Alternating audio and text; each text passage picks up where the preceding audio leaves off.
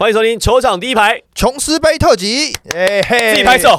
毕竟在台湾办的比赛，自己要给自己鼓掌自己的比赛自己拍手，鼓掌。而且。我们这一集我觉得还蛮精彩，就要给自己拍手。那是。哦，因为那是。那是那是。好，我们这一集呢比较特别哦，因为我们过去比较少有国际赛的这个的专题跟企划。而且主要是这国际赛还是在自家办的，那我们这集比较特别，是我们在接下来的这一集的内容里面，包含我们的一些访谈，我们可能会以一些台湾我们中华蓝白的球员哈的的这个声音，大家会听得到。然后都是在现场直接现在录的对。但是呢，我们其实也有访问到跟一些外队的教练，包括 UC 二 e 的教练，就是我过去在美国念校的学校，对对对，NBA 的学校的的的教练。那包含还有雅欣，好，就是过去西亚西亚飞人，包含讲英文的部分，大家听外队的这个访谈的话呢，在我们周三的 Momo TV 的节目当中呢，其实会看得到，因为有英文字幕，我们也就不折磨大家，好，不让大家练听力。啊，这周的一集呢，其实会有两个版本，内容都是讲虫子杯，好，但是呢，你在声音上平声音平台 Podcast 平台听到的东西，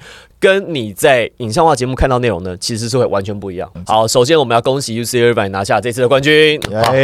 没话讲，好没。话讲，好，那首先呢，这个 UC 二百这个教练呢，这个 Russell Turner，大家对他讨论度很高。他其实是一个防守型的教练。好，我们要简报一下他过去的资历啊。他在大学一毕业之后，他第一个教练职啊，他就在 Wake Forest 威克森林大学。哎，，Tim Duncan 的母校 Tim，Duncan 母校，他教过 Tim Duncan，嗯，然后完了之后去 Stanford，、哦、他一路都是去名校，都是那种很好的学校。然后因为在 Stanford 的关系，在戏谷，所以后来他去了金州勇士队当助理教练。然后后来呢他，不会也教过 Curry 吧？呃有搭到一年，哦，还所以还真的有教 Curry 的新人年。哦。然后完了，第二年他就来 UC 尔买了，他就到我们这个加州大学尔湾分校，那很厉害哦，因为他先前我们尔买其实是篮球并不是那么厉害，我们最强的运动实际上是棒球，我们在棒球其实打进过就是全美 NCAA 的那种前四强，或打进冠军战那种。有名的有名的，我们有很多大联盟选手。可是呢，篮球呢，其实只有一个比较有名的是 Scott Brooks，哦，先前雷霆队那个教练，那个好像好像在好像在费城还是哪里忘了，反正就是现在也是一个教练就对了。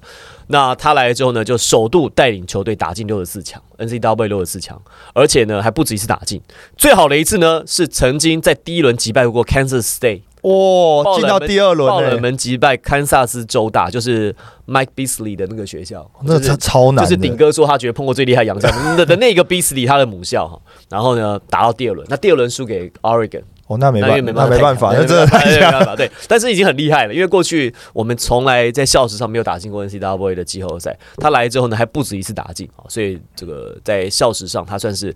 排得上名的教练，而且他的生涯胜率是百分之六十。哦，超高啊！一个超高一个大学队教练不是，你要知道他来的时候，我们是这个球队是不行的球队，是百废待举，就是他把一个就是从季后赛边缘垫底的球队带到联盟第一，所以这其实很难。他真的有把自己的体系摆进里面，我觉得这是最难得的事情啊！就是在这从琼斯杯的期间里面，看到他每一场都在执行一模一样的事情，然后换上不同的阵容来，也在执行一样的事情。非常他非常有激情，他非常有激情，而且他是一个防守为主的教练，而且很有趣哦，因为他蛮高的，他大概六尺五六尺六，他大概一百九十。六七八公分，在他那个年代，三十年前他是打中锋，所以他非常强调 size。他所以你看我们在我们 i 外这支球队里面，我们有很多很多不来自两百一左右的对对对对，有三四个轮中，锋，对，而且来自世界各国，有来自德国的、土耳其土耳其、纽西兰、立陶宛，呃，还有哪一个国家我忘了，反正就是啊呃，还有一个亚裔的，哎，对，还有他说一个亚裔的，哎，，对，说到这个，他说他接下来想要找亚裔的球员，想要找 A、B、C 入队。哎呦，他说，因为我们他说我们在南加州，照理说应该有一个很多吧对啊，这里没有一个这个放箭说不过去。对，他是一个非常喜欢亚洲的教练，这样。那我们的相关 Russell Turner 教练的访谈呢，都在我们周三呢 Momo TV 的呃 YT 频道上面可以看得到，或是在呃我们的有线电视七十五频道晚上十点钟周三的时候呢，会有 Russell 教练的英文访谈全程会有字幕。他在访谈内容我们简单说一下哦，这个大概就是他有讲到说他来到台湾上一次一九九六年跟这次不同的差距。那我们在这期节目呢，因为他在九六年来到台湾，曾经代表美国的 NC ACC 联盟的明星队，哦，ACC 联盟很强哎，很强，当时都很强吧？现在还是很强啊。ACC 联盟就是我记得是那些传统名校嘛，什么杜克啊、北卡啊北卡啊啊，那都在他 Wake 们，Forest 威克森林大学啊就是每年基本上夺冠热门都来自于 ACC 联盟。，ACC 号称全天下就是号称天下第一联盟，就是在 NCAA 的体系里面强度最高的。有一个说法是 ACC 联盟的垫底球队可以打赢一半以上其他联盟的冠军队。哎、你不要因为这样子，今年 NCAA 球队来，然后大家每个人都在问说，哎、中段班到底跟那个亚洲球队排名在哪边哦？这个这个这个问题，我们稍后来回答。这个我也我们在访谈当中，我们也有问到 Russell 教练这件事情哦。这个有机会的话，大家去看哦，他会有这个相关的说明跟解答。那呃，我觉得蛮有意思的是，在他来到台湾，然后他有去做一些他二十几年前没有做到的事情。比如说，他二十几年前，他说他来到台湾呐、那个当时他说一九九六年他才二十几岁，二十五六岁。他说那个时候没有网络，所以他对于东方跟对台湾的了解非常非常非常的粗浅，而且非常不不不不了解停停留在记忆不中那种了解东方是怎么回事啊。所以他能想象。他说他觉得就是来到台湾就觉得很远啊，然后他觉得他跳离他的舒适圈，所以他觉得就是做很多事情他都会觉得惊惊哎，年年轻人很怕对，你他觉得他觉得我我不想要做没有做过的事情，所以他说他那时候来到台湾就是吃美式食物，吃汉堡啊，然后吃他。每天都一样的东西啊。吃他吃过的东西，他不敢尝试新的东西，所以那时候他去华西街看到蛇肉店的时候，他吓傻。华西街蛇肉对他们来讲刺激太大了吧？啊，对，不是，重点是他会不会以为那毕竟是他第一次来，他会不会想说，我们的这主食，对不是他想说这是什么蛮荒之地，连蛇都要抓来吃？对，他会以为说，所以后来他我们在聊天的时候，我有跟他讲说，我们没有吃那个，然后台我们台湾人不吃那个，那基本上就是给外国人观光客。他说哦，他说我当年来，我以为你们都吃这个东西，我说没有，不是这样。然后呢，很有趣，他说这次他来，他他来之前，他特别就从出发前，他特别打给当时那支球队的教练跟球员，还有联络的有一些人。那这些人现在也都五十几岁了哦，然后他就跟他们联络，他说我这次去，我要去吃上次你们没有吃的蛇肉。我第一个就把这个先抢出来。所以他后来在休兵日那一天是周四，那一天这个 Kingston 就是金士顿的孙大卫孙董。哦，孙董。啊，董因为孙董住尔版，然后孙董呢跟我们球队的这次的领队啊，就是我们这个运动部的有有一些联系。总监 director，还有这个教练呢 是高尔夫球球友，那你找我去吗？有机会，好，哦。有机会。他这这次呢，呃，孙大卫孙董呢就特别安排了一团哦，就在休观光行程啦，对，一整天的，帮他帮他定好顶泰丰的位置。顶泰丰有多难定？那是顶泰丰然后去一零一，然后台北市啊这样绕这样。结束之后呢，这个我们 Russell 教练他就一个人单枪匹马。他就去华西街吃蛇肉，而且还跟我说他吃全餐。他说什么都给我来一份，有全餐蛇汤嘛，蛇汤、还有嘞蛇酒、蛇酒也蛇酒，也喝，难怪他后两天那么激情。吃炸蛇皮。哦，那很很赶呢，呃他说炸蛇皮，他说蛇皮炸，他说最好觉得他比较能够接受是炸蛇皮，因为炸起来像咸酥鸡皮那种有一点炸鸡皮的感觉，crispy 脆脆，他说还可以啊，加就是他说就试过就好。就是试，他说我就是，所以他很很得意，还会去打电话说，你看我这些做这些事情，这样很有趣。然后他是一个以防守为主的教练，他们球队其实很有纪律哦。那我就问他说，我们台湾的球迷都在问啊，为什么你你们球队可以训练的就是这么团队这么纪律？因为通常来讲，我们都觉得美国好像打得很个人。对，他们不会，他说，因为他在练习的时候，他他的他很他是一个很 demanding 的教练。他说他他对球员的要求非常非常非常，他说他觉得他自己有一点有时候太强迫症太严苛。他说他会要求球队就是在训练的时候就一定要按照我们训练的课表 stick to the game plan。所以呢，他说他会用他自己的的的情绪啊，去带动、去感染整个球队。然后他他要求他的球员，就是不管你有没有上场，就是这是我们球队的一份子。然后他说他们在练习的强度非常高，因为他说他他大概收了二十个学生，所以平常在对打对练的时候，他我哦都是呃良性竞争内部的强度很高。强，所以可以摆到先发来讲，就一定都是佼佼者，而且呢，就一定能够完成团队的意志。那他说，他说他觉得领导一个球队最重要的其实就是怎么样，就是你要设定一个目标，他会设定这个目标让球员去达成。就像我们，我们就问他，我就问他说，哎，你为什么要这个？我对我们中华白队啊，这个痛下杀手对啊，对，不懂人情世故啊啊，，吃完蛇肉太兴奋了，五十八分吧，不给我们得六十分。我说为什么要这样做？他说我不是对你们，他说我说我对每个人我，说我是在座的各位，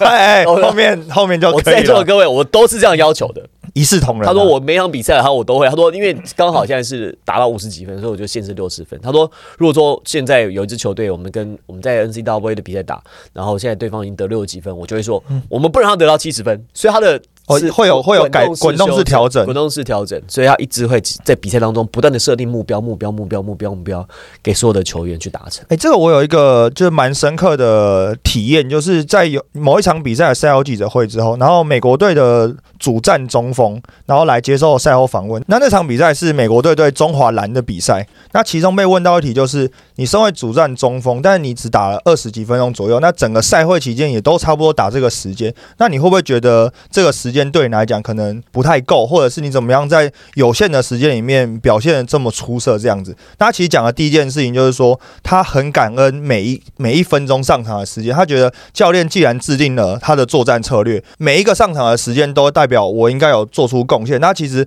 讲完之后呢，教练在旁边就马上补充，他说他讲的没错，因为我们的球队没有所谓的先发跟板凳之分，每个人一上场他就应该要做出我们制定好的事情，所以这个也就是呼应刚主播讲，就是这教练的一个舰队哲学你有没有你有没。有觉得听起来很像富邦勇士的感觉？很团队，然后没有说真的要以谁为主，然后先发板凳，有时候然后换来换去。我告诉你，他说就是这个这个事后啊，他说，哎、你们的冠军队是谁？啊，普拉斯冠军，他说我们的台北富邦勇士。他说，哎、是不是就是和平馆的主队？他说对，他说有机会啊，我想跟他们打个友谊赛跟练习赛。我说，我告诉你，徐哥也很想，哎、对啊，徐总也很想。因为徐总是不是曾经讲过说，像 UCI 这种的球队是他们出去异地训练最好的对手？对，好，这个为什么我跟大家这个报告一下？就这两个教练都很想跟彼此打友谊赛，哈，呃，主要原因是在这说还好笑，UCI 的 Russell Turner 教练他说，他对韩国队那场比赛，就是对 KGC 安阳这个球队打完之后，他说他觉得他自己他作为一个一番自我检讨，因为那场比赛美国队只赢五分嘛我知道为什么？他说因为我他说我禽兽没有做好，我觉得我这我这场比赛并没有准备好，所以那下场比赛对中华白就毛起来毛起来做准备。对对，所以就赢了五十几分这样。那他说他们在美国碰不到像安阳 KGC 这样的球队，碰不到，碰不到这种类型、这种球风的球队。他说，因为他们的打法啊，还有他们的这个组织纪律，他说他认为非常适合给他们球员有一些冲击，因为你在美国打你的类型太相近。所以有时候你看不到自己的缺点，所以他说他刚打完还发现说、哦我们球队有哪些问题，哪些问题，哪些问题。他就问我说：“那台北富邦勇士他是跟那一支球队比起来怎么样？”我说：“如果全员到齐的话，用他们最佳阵容打的话，其实大概蛮接近的哦，不会说可能不一定比他们好，比他们坏，但是差距不会太大。”他就很有趣就可能洋将的配置上面会，有一些差距。是对，主要是，所以他就非常想要跟亚洲的职业球队打个一轮。然后呢，像刚刚有徐总，徐总讲，徐总说他也很想要跟呃 UCI 这样的球队打。他说，因为你去美国一地训练哦，你打那种太强的，其实没有什么效果。球星球，你球给这个那个招牌球星，他一开进去你也挡不住他，他就是你就然后你也练不到防守，然后大家越练越挫折。对对，但是问题是，像 UCA 这样很团队的球队来讲，他不不是说交给一个人去单打，他是用体系跟组织哈去跟你对抗，而且他们的防守很黏。你看、哦，他防守个他个子外面没有很大，就一百八十五，可你还真顶不进去。，对他也不是用这外面这一百九十几高空位，没有，他外面就是一百八十几，而且他移位速度很快，所以这样其实反而呢，他可以跟得上我们后卫的速度，而且给我们跟后卫很多身体的挑战。所以这个这样的训练，其实对我们来讲也是最有帮助的。而且因为很很体系而，而且尤其是四五号四五号位，亚洲的四五号位的移动能力就是被很强调嘛。那其实国在美国，尤其像这次看到 UCI，他们的四五号位的防守范围很大，非常的大，所以他们也需要像遇到亚洲这种球队有足够的移动移动范围的，对，你才有机会去做这种所以，练习。所以其实 UCI 这些球队来到台湾之后，其实圈粉无数啊。所以包含之后一些邀请赛啊，比如说公家的或私人的或者或许他们有机会其实再来到台湾。而且 Russell Turner 教练其实也有透过我们校友会啊，透过我们啊，就是这个去表达这样的意愿。所以或许接下来其其实是有这个机会。他本人跟球队跟学校的意愿都很高。而且因为这次来的 UCI，当然第一个是因为他是加州的球队嘛。那加州大学其实，在台湾现在放暑假的时候，有真的还蛮多校友，就是也是那种留学生 A、B、C 回来，所以每一场都会看到，就是 UCI 的比赛呢，观众席都会有一区，就是 UCI 的也是同学啊，那他们就是跟场上的球员也都是。关系都蛮密切的啦。那这些球员其实也就是大学生嘛，他打完比赛就很开朗。那我印象很深刻的是，其实他们在在热身的时候呢，只要没有登录的，他们就负责要放音乐。对他们就拿着三个随身喇叭要放音乐，然后从就是可能前一场比赛还没打完，在旁边准备的时候就要放音乐。那这都是啊他们也他们也是有一种学长学弟的感觉。对对对，没有登录就是学弟嘛，学弟就是要放放音乐这样。那放完音乐之后，可能包括你球队有冰箱嘛，有衣服。服啊，有毛巾啊，这些什么都是学弟该做学弟的事啊，就是他们还是还是要负责啦。好，那讲完了这次的冠军美国队呢，好，那我们要恭喜中华队拿下第二名。好，那我们还是要聊一下中华队了哈。中华队蓝白，我们就一起来讨论。那我们这一次呢，我们在现场呢也跟一些球员呃有稍微聊了一下，故事其实还蛮多元的。我们先从马建豪开始好了，因为小马琼斯杯中断的时候，其实讨论度蛮高的，主要是有一场赛后记者会之后，那他对于因为刚好也是遇到连败嘛，他有一些发言，然后在网络上有被被发酵。那我后来自己也问了他这件事情，就是在不同的篮球背景的体系下面待过，他在 N C W A。待过在 CBA 待过，然后现在是在国家队。那我说这些球队一定都会遇到输球啊。那在输球之后的气氛，通常这些球队都是怎么样去做调整嘛？好，那我们来听一下他怎么说。好，访问到这次在琼斯杯其实也表现得很出色，然后也很受大家关注的小马马建豪。那主要有个问题是想问，就是因为你其实，在 NCAA 待过，然后也在 CBA 待过，然后现在在国家队。那这三种其实是很完全不同的篮球环境。关于球队气氛这件事情，一定都会遇到输球的时候。那这三个不同篮球环境里面，在球队输球的时候，球员之间的球队氛围大致上有什么样差异的地方？呃，其实在美国的时候，其实刚开始我们开季的时候也是有有连败，然后那时候因为我们最后有进到六十四强嘛，啊，一开始连败的时候有一个网站预测。我们进六十四强那个几率好像很低，就不到五趴，可能两趴之类的那种。然后教练就把写在板板子上面，然后就说：“你看，这是大家对我们的看法，然后我们要怎么改变？我们要怎样？我觉得我们一定可以做到。”然后就是每天就会有那种很激情的演讲嘛，就是教练会其实会讲啊，然后我们练球也会很认真，就是很认真对抗那种。我觉得差别在差别在就是他们不会觉得，假设你今天练球那么认真，然后你例如对打好了，然后你今天那么认真，一直在我头上得分，会不会教练觉得我很差？你为什么要这样对我？但是在美国完全没有这个问题，就会变成是，你知道头上得分一次，我下球就要把你守回来，然后我还要在你头上得分，然后这样的良性竞争导致这个球队会在短时间内有阶段性的成长，这是我觉得美国就最好的一个地方。但就是职业赛，其实每一场比赛前，教练都会有一个教练组都会有一个很详细的一个作战计划。例如，针对这个球员，他们的王牌球员，我们还有什么样的策略，或者是他们这个队的风格是什么？所以，我们就是百分百的照着这个计划进行。那如果最后比赛没有拿下，其实教练也会自主动承担责任，说其实不是球员的问题，就是我们可能计划计划没有。没有执行，没有对，没有没有成效，没有没有比较好的成效。啊，下一次遇到他们的话，就会再改变另外一个计划，这样子。对，所以就是职，所以就是职业，其实跟在 NCW 两个的处理方式跟面对方式其实都不太一样。对，因为职业赛嘛，其实有外援，然后有有很多顶尖的球员聚在一起，所以其实对于其他队也是，所以我们就会针对某一个特点，我制定一个计划。啊，因为美国就是。团队嘛，然后大家都一定要做好各自的事情，所以教练不能只是跟你说哦，你杨将你，我今天一定要你做到什么什么什么，他反而是每个人都要有时间去跟他一对一的沟通，然后说我希望你可以为我牺牲什么，我希望你可以为我做到什么，然后导致这个团队越来越的凝聚。好，另外一个就是突然想到一个问题，就是因为你打过 NCW 六十四强的锦标赛，那那个比赛就是全美很疯狂的比赛，那那个比赛张力当然也不用讲。琼斯杯，你最后两天，尤其是对上韩国的时候，那个最后关头连投进几个三分球，那个全场的气氛也是嗨到一个顶点。那你可以比较一下，就在 NCW 六十四强，跟你代表国家队，然后投进比较关键的球，这样子的张力，这两个的差别。差别在，这是我们主场，但是因为我们打到六十四强，我们遇到的是全美第一的港扎嘎，然后那时候。到他们的那边去作战，所以其实所有的球迷都是希望他们痛宰我们，所以当时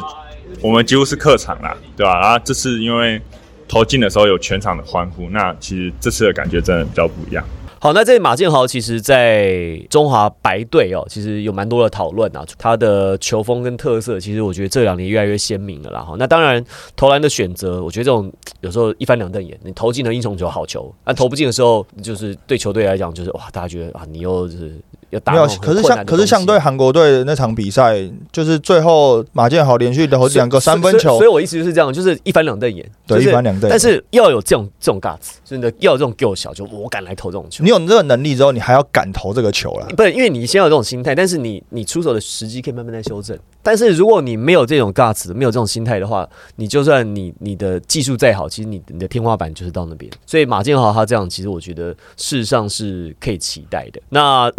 A 当中，除了马建豪之外，那大家对赫丹赫伯讨论度很高嘛？可是讨论度很高，在一场比赛之后，我觉得有一点点，大家好像有点风向有点有点改变啦。当然一开始对赫丹赫伯的期待都很高嘛，那经过前两场比赛，他们确实也打很好，中华白也二连胜嘛。那接下来开始遇到不同的对手的时候，大家开始觉得说，诶，赫氏兄弟跟本土球员之间的配合，好像真的是需要更多的时间去做一些磨合。可是我觉得我自己觉得这本土球员自己要自己要好好思考一下，因为我觉得赫丹赫伯兄弟在场上展现出那个能量，包括在练球的时候，他们全力以赴，我觉得这个是最大的差别。我看很多台湾本土球员啊，像直男啊、学员球队啊，练球哦，我不能讲要死不活，但是我就觉得说，就是不够激情，对你，你如果这个强度不来劲。你这个强度这样练下去，我会觉得你到底有多少可以转换成场上实际的的的作用。那荷兰和伯兄弟，你看他们就是在场上就打得非常认真嘛，然后很激情，对扑球啊，干嘛样来进不进，不管输多少分，他们一回事。他把你你不看那个积分板，你会说哦，这是非常接近的比赛。你看 UC 二版也是啊，他们赢了五六十分，但他并没有说因为五六十分我攻的强度就放放松，没有，照样攻。对日本队是，日本队也赢了五四五五六十分，但是六十六十分。对，但是你看日本队在最后节最后几分钟，他的进攻强度还是维持住，就这两队他的强度有差距，比如说能力有差距，能力有差，比如说 U C F 它攻击的强度是八十。日本它攻击的强度只是六十，可是它并不会说，因为现在我差六十分，我八十打折扣六十的没有，他还是用他他能够打出最好的强度来做对抗。我觉得这个是台湾球员哦，就不管你是学生球员、职业球员，我觉得就是很要牢记在心里。而且因为我觉得，不知道是不是因为是在台湾自家主场打的比赛，所以大家真的对于那种计分板啊上面的东西就很在意，就是胜负啊，还有输赢啊这些东西都非常非常的在意。所以有时候感觉起来会因为输赢而忘记了一些在场上要去做出来的事情。那贺氏兄弟他们家族的凝聚力也很强啊。哦，那真的很强诶、他们每一场比赛都到现场不说，人数还越来越多。基本上我在现场看，有两排的座位都都是贺氏兄弟，他们都是包车包车去。但有趣的事情是，贺氏兄弟呢，只要比完赛，第一时间一定是到观众席去找他们的家人，这个很美国啊，很美式啊。就是不管是拍照啊，然后谢谢他们来这样子对。旁边当然就有一些比较幸运的球迷可以跟着拍照嘛 NBA 球员也都是啊，他不是就是打完哦找老婆啊，对啊，妈妈 LeBron 现在不是常找妈妈，对不对？那因为其实讲到中华白这支球队，还是有一些是职业球员组成嘛，比如说像小白。那小白去年拿新人王之后，今年也是第一次入选要打成人级的国家队，打球第一次打琼斯杯嘛。那我就问他说：“你在职业赛场上学到的这些东西，有没有哪些是在国际赛很受用的？而且他对于韩国队那场比赛，其实他打得很好，所以我就问他说：那你跟韩国队的后卫交手的实际的感觉体验是什么样子？那我们可以听一下小白他在现场他怎么说。好，接下来我们访问一下小白白耀成，因为其实你从新秀开始我们就访问过你，然后也一直看着你从职业第一年，然后现在打到国家队。那在职业赛场上学到哪些东西，其实是在国际赛上很受用的？呃，就是其实就是呃，在职业上可能会呃不会有那种可能大比分的差距。那其实，在第四节关键时候的时候，就必须要把节奏控制好，然后又是球队的控球。那其实，在最后可能两分钟的时候，在职业上学到的，其实拿来琼斯杯就是自己其实蛮蛮有那种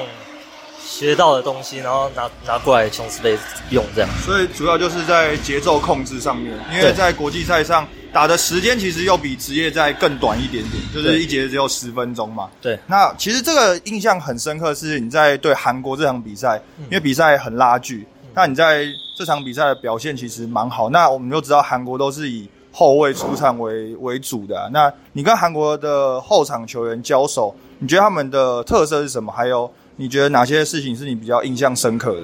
呃，当然就是他们呃三分很准，然后节奏我觉得不会像可能我们年轻球员就是一直冲来冲去，那他们可能就是会找到最好的空档，然后最好的效率，然后我觉得学到学到他们的节奏变换吧，好像又又比我在呃职业，然后这次的琼斯杯又好像学到蛮多，然后呃可能将来回到母队会更成长、更不一样这样。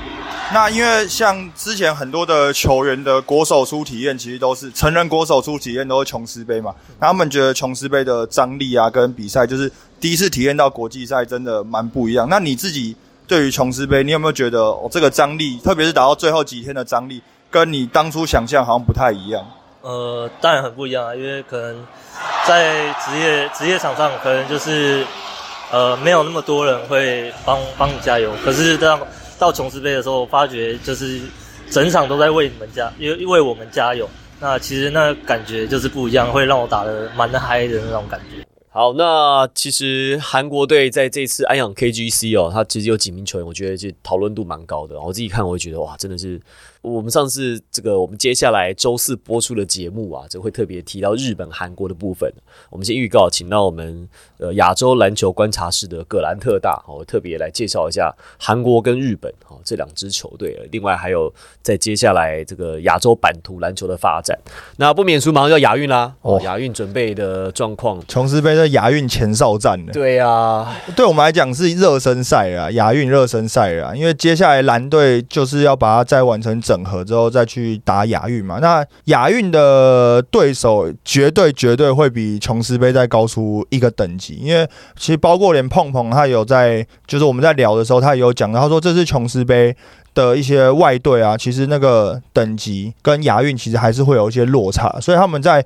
亚运的准备上来讲，球队的整合大概七成左右，他们会需要一利利用这一次琼斯杯之后，再去回头去检视哪些东西在亚运还真的用得到的。啊，碰碰这一段呢，他也有实际上在现场跟我们分享他们在亚运的准备，然后我们也可以听听看。碰碰就是加入中华队，然后因为球员都来自于不同的组成嘛，那是不是在这种短时间的磨合里面，球员之间真的会自己开一些球员会议？然后这个有很重要吗？就是球员会议，我觉得也是有某部部分的帮助吧，但我觉得还是要找找对问题去去解决啊。就是今年琼斯杯啊，其实也算是一个亚运的前哨战，那你自己觉得？在备战上面，大概可以模拟出几分？跟亚运，觉得现在团队经过琼斯杯之后，对于亚运的准备大概有几分？我觉得大概现在大概七吧，因为有一些细节应该还还可以再更好。就等这次全运杯结束之后，再回去整合一下。好啦，说到底吼，其实我觉得。说打亚运打这种国际赛，我觉得心理素质其实蛮重要的。你的意思是？哎，我但我说真的，哎，炳胜的这个状况，他当然他处理合约好这个部分，我觉得不成熟，不成熟。可是我老实讲，你说他这个人。心脏大不大？那还真大。我觉得一码归一码，好，就是你场外的事情哦，你出于合约事情，那真的是不 OK。好，你你该要负的责任，不论法律责任，或者是大家对你的批评，或者是个人的诚信，你真的要去接受。那是对，那是真的你的事。对你如果学习成长啊，你你你走过这一关，学到了 OK，变一个成熟、更成熟的人，那很好，那很棒。那你这个事情你就有学到东西啊。对，但是我们讲场上的部分。哦，他他真的是，我觉得这个部分，我个人其实是蛮欣赏。就当他虚他的时候，哦，他还跟大家挑衅。没有，主要是第一场比赛，在这个事件发生之后的第一场比赛，我们都觉得林炳胜应该会休息，就轮休。结果他没有，他照样上场打。那现场反应呢？在介绍林炳胜出场的时候，嘘声四起。啊，很少看到，就连外队都想说奇怪，怎么会一个自家球员出场，然后被嘘成这样？那后来呢？林炳胜那场比赛打的还真不错，就。当然，就是不管他打的好不好了，赛后记者会一定都会点名他出来做赛后访问嘛。那赛后访问的时候，第一个人家就问他说：“哎，你这样被全场这样虚啊，你感觉什么？”他说。我对我自己是很有自信的，所以你们这样虚我，我就当做我在客场打比赛。然后这是在那一场比赛之后，然后在第二场之后呢，那场比赛是对美国队的时候呢，一样出场的时候呢，也是被虚报。但是呢，一开始中华蓝打的很好，所以拉出一波攻势。林敏胜投进三分球的时候，全场也是跟着欢呼啊，对嘛？所以你们这球迷还是很诚实嘛。然后呢，炳生那个时候呢，就是也是很享受这个欢呼声嘛，所以就是挥手让大家就是更鼓噪。哎，大家还真配合，对啊，所以也是跟着欢呼，对啊。所以我就觉得，虽然就像跟主播。我讲的一样，林敏生在场外的事情确实很不 OK，然后大家也有很有很多讨论，但是进到那个球场，他确实是付出百分之百。就事论就事论事，那我觉得球迷也是啊。你在他投进三分球的当下，你也不会想到说他他合约的事情啊。你该欢呼还是跟着欢呼啊？就是他合约这个这这状况，那之后再说嘛，对不对？那这这这，我觉得凡事自有公平，好，所以我觉得自然是就这一点，我觉得他应该入选亚运代表队。他好，他好像是替补上来的，但我觉得他应该要我我不确定他的名单有没有，但我自我自己认为，以心理素质来讲，他要他应该要正选。以能力跟素质来讲，他确实在后面比赛越打越好，而且我觉得他扛住心理这一关之后，他亚运的表现可以期待，但不确定他的名单能不能改得上。他应该会积极争取，因为打好的话就有机会，有机会赶快解套转正。对转正，对对对。但我觉得刚讲到球迷这件事情，我在现场发现一件很有趣的事情，就跟职业比赛完全完全不同的气氛是，我们在职业的时候看到，因为有主客场，所以呢。可能主场的球迷是一些很年轻的球迷，然后会想要比如说喷裁判啊，或去喷客队的球迷啊，或是喷表现不好啊，他们也是表现出很激情。但是在琼斯杯会敢在对场上喷的都是老一辈的球迷，而且喷的还真凶。就他们就觉得我们以前看到琼斯杯就不是这样子，没有那么温和，然后没有这么娱乐，然后你们不要把它当一个娱乐比赛，它就是国仇家恨。所以呢，老一辈的球迷真的在现场看球，其实那个投入的程度是比我觉得年轻新的球迷投入程度还要高，非常非常多诶。哦，真的啊，因为连碰碰碰碰后来我们私底下也有聊，然后就说，其实现在琼斯杯大家好像还是把它当一个娱乐一个秀在看。可是，在以前，他说以前像杰哥啊、志杰啊，现在比较直男化，他们在打的时候，哦，那个出来真的不管是尖叫声也好，然后比赛那个对抗的氛围来讲，那个真的就是那种国仇家恨。因为现在就是大家直男看习惯啊，就会觉得这个表演一个秀啊，那以前没有这么多嘛，你只要出去比赛就一定是国际赛，就是一定要要输赢的。对啊，要输赢的啊，就是不不太一样，就是氛围其实有变化。好，那最后呢？这次来到台湾的琼斯杯，我们讲除了呃 UCI 尔尔湾美国的代表队之外呢，其实另外一支球队卡达其实有些讨论度。哦，卡达这个雅辛他的儿子，我们先前在咨询来那集有提到，他儿子出来打，哦，还真能打，十五岁而已。那但是呢，后来的 Harry 牛跟雅辛稍微聊了一下，在我们的影像化节目当中呢，也有播出雅辛这个聊一下他对琼斯杯看法，他儿子啊，还有接下来卡达换血的政策这些。好，我们这个在节目最后呢。我们也这个让 Henry 来简单简单分享一下，完整版当然是在我们的影像化节目，对，大家可以搜寻全场第一排影像化节目。但卡达雅欣呢，他就有讲，我就问他说，十五岁的年纪来打成人的国际赛呢，呃，不管成绩怎么样，他还是比较吃力一点啊，因为你的对抗上面跟身材发展没有那么完全啊。然后雅欣就跟我讲说，他的儿子十五岁，在同年纪已经。已经展现出很好的成熟度了，所以他说放在国际赛上面，他是有机会被培养成接班体。而且他儿子还真，他儿子我自己觉得他的那个信心，他觉得说我上，我虽然说我我 say 喊，可是我上来我没有觉得我会输你，我觉得他信心是很强哎。对啊，就是雅欣有讲，他说他在既然在同年纪已经没有不能讲没有对手，而同年纪的挑战已经完成之后，他是有资格去挑战国家队的。泽北荣治哦，小时候跟就跟国王真对打。然后还有讲啊，因为我觉得雅欣是一个非常。当然，现在看起来是一个很好的爸爸，因为他聊天里面三句不离他儿子。他有三个儿子嘛？那大儿子现在是十七岁，在 NBA 的 Academy，在澳洲。澳洲。然后他他自己讲说，雅欣觉得他以他儿子的这样的发展条件，而且他身高蛮高的。他说大概两年内他有机会挑战 NBA。他的大儿子，他说二儿子跟小儿子，二儿子当然就是今年来台湾打琼斯杯的阿布杜拉雅欣，就是他的二儿子。那最小那儿子十二岁，那也未来。会把他送到美国去打美国的篮球。你想想看，万一这三个都入选国家队，以后我们碰到卡达难打哎，又能蹦又能飞，然后又又这么小就有。对啊，你看雅欣一个我们就很难处理，他复制三个出来，那体能也还真好。对啊，这是遗传，而且协调性很好。然后你看那个他他二儿子 Abdul Rahim，就是虽然说看着不高，可是他脚很大哎，所以还会再长啊。对啊，我看他穿十几号鞋，他才在一百八十公分上下，但他穿十几号鞋，他。这种，而且这种他们人种哦，就外国他们长是这样，就是就像美国很多黑人是这样嘛，就是在在高一高二就很矮啊，他会突然抽高，他在一个暑假，在一年之内可以长二十三十公分。Michael Jordan 就这样啊，那一突然抽高、啊 AD 也是这样啊，Pippen 也是这样啊。哦，所以这种球员到之后的发展都会很好，因为他从小他就练了很多后卫的动作，他等到他长上去之后，他既有后卫的敏捷动作，又有常人的优势，哇，这种就很难打。而且亚新已经计划，现在十五岁的这个二儿子打完琼斯杯之后，接下来呢，他会把他送到美国去打高中，然后会接着美国的体系里面高中，然后跟 N C W A，那或者是循着他的大儿子，可能美国打完高中之后就送到 NBA 的 Academy，就 NBA 的学院里面去磨练。卡达换血这一批以后，我们就很难打哎、很难打，因为他的大儿子其实是在澳洲的 NBA 学院，所以他每天遇到的身体碰撞，就是据雅欣跟我讲，他说每天都在被上课，然后每天都遇到很强的身体碰撞的这些选手，所以他对于身体碰撞这件事情已经非常的习惯了。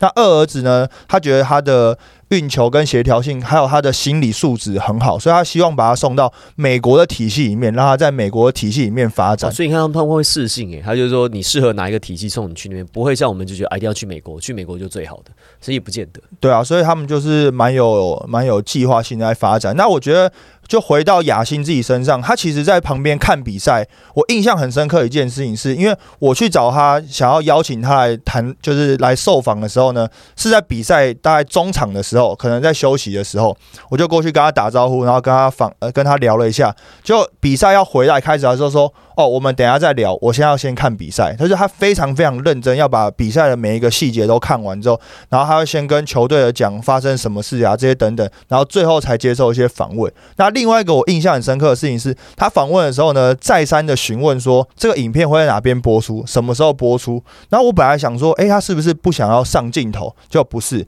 是他会把他所有的影片、所有的 highlight，他自己的、他儿子全部收藏起来，如数家珍。你讲到什么，他随时手机打开就开给你看。然后这是我的大儿子在 NBA Academy，你看他这个对抗这个哦，等一下他会有一个传球，然后很很漂亮。好，这是我以前，然后我以前来打的时候遇到韩国队，你讲韩国队是不是这一支球队？他有 N，他有琼斯杯他自己的 highlight 收藏在自己的手机里面。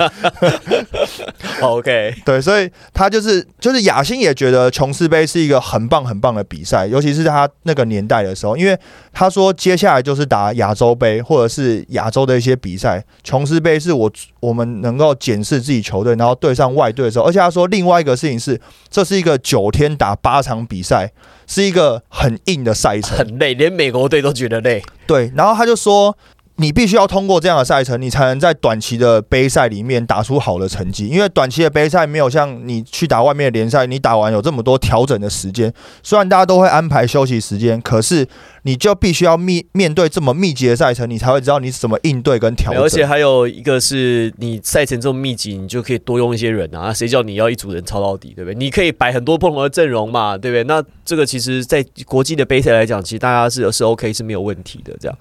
好了，那刚才这个我们聊的这些内容啊，包含 UCI 尔湾分校这个 Russell Turner 教练，还有雅欣啊，他的因为他们用英文访谈的部分呢，我们在周三 Momo TV 的 YT 频道以及昨天晚上十点在有线电视技术频道呢，这个会有完整的播出。那我们接下来周四的 Podcast 的预告呢，我们会聊一下日本跟韩国这次聊台湾的这两支琼斯杯球队，另外还有接下来亚运我们可能碰到对手呢，我们请到再次请到大家广受好评亚洲篮球观察室格兰特，对。我，们的好朋友，再次格兰特的亚，洲篮球。观察室，嗯，那就很详细哦。那我们就谢谢大家，谢谢大家。我家是，欧玻璃，我是 Henry，小第一排，我们下次下一周四周四见。拜拜。拜拜。